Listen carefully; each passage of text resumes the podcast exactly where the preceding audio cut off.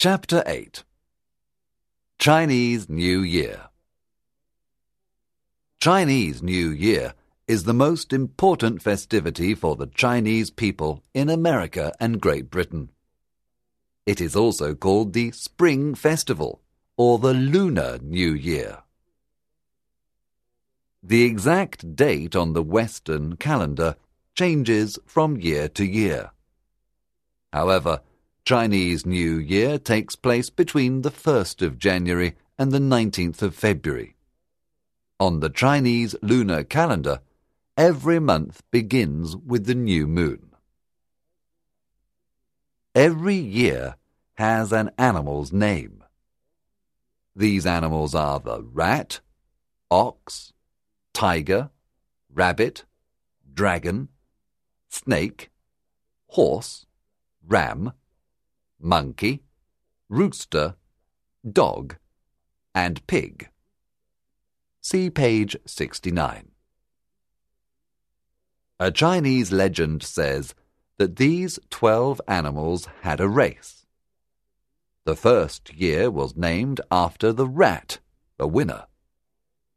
The other eleven years were named after the order in which the animals arrived in the race. The clever rat jumped onto the ox's back, then at the end jumped over the ox's head to arrive first. The Chinese believe that a person born in a particular year has some of the characteristics of that animal. Celebrations in Chinese families last for about two weeks. The celebrations begin with traditional house cleaning. The Chinese get rid of old and useless things. They do this to throw away the misfortunes of the past year. On Chinese New Year's Eve, all family members enjoy a big, delicious meal.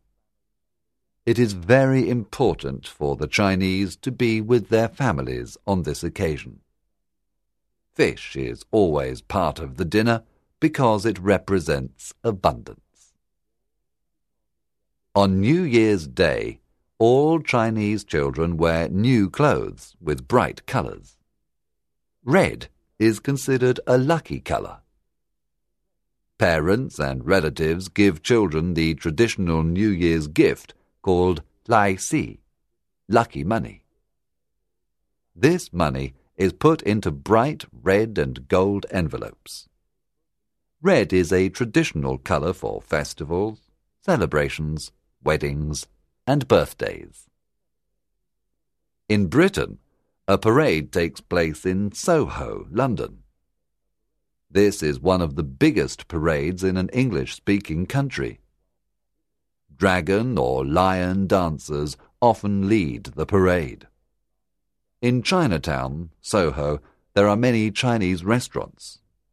It is possible to stop and eat typical Chinese food. Chinese New Year was celebrated on the 21st of February 1851 for the first time in San Francisco. This was during the California Gold Rush. A lot of Chinese immigrants worked in California during the gold rush. In big American cities such as San Francisco, New York, Honolulu, and Houston, Chinese New Year is a major event with wonderful parades. San Francisco, California, has the biggest Oriental community outside of Asia. This area of San Francisco is called Chinatown. There are many Chinese shops, restaurants, and libraries in Chinatown. All street and shop signs are written in Chinese. During the Chinese New Year, Chinatown is decorated with beautiful ornaments. Most of the costumes and masks come from Hong Kong. Every year there is a Miss Chinatown USA Beauty and Talent Contest. The lion dancers are always part of the festivities. The lion has a big head and long body made of cloth.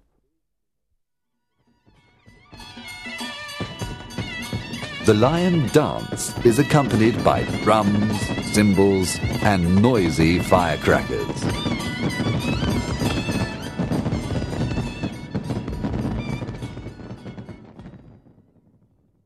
According to ancient traditions, the great noise frightens away evil spirits. The dragon is the most important figure of the Chinese New Year festivities and parades. The dragon is considered a lucky figure. A parade dragon can be 20 to 30 meters long. 60 or more men move under a long cloth that represents the dragon's tail. During the parade, Children represent the animals of the Chinese calendar. There are also acrobats and musicians in beautiful costumes. Every year, the San Francisco Parade attracts thousands of spectators. It is a magnificent event.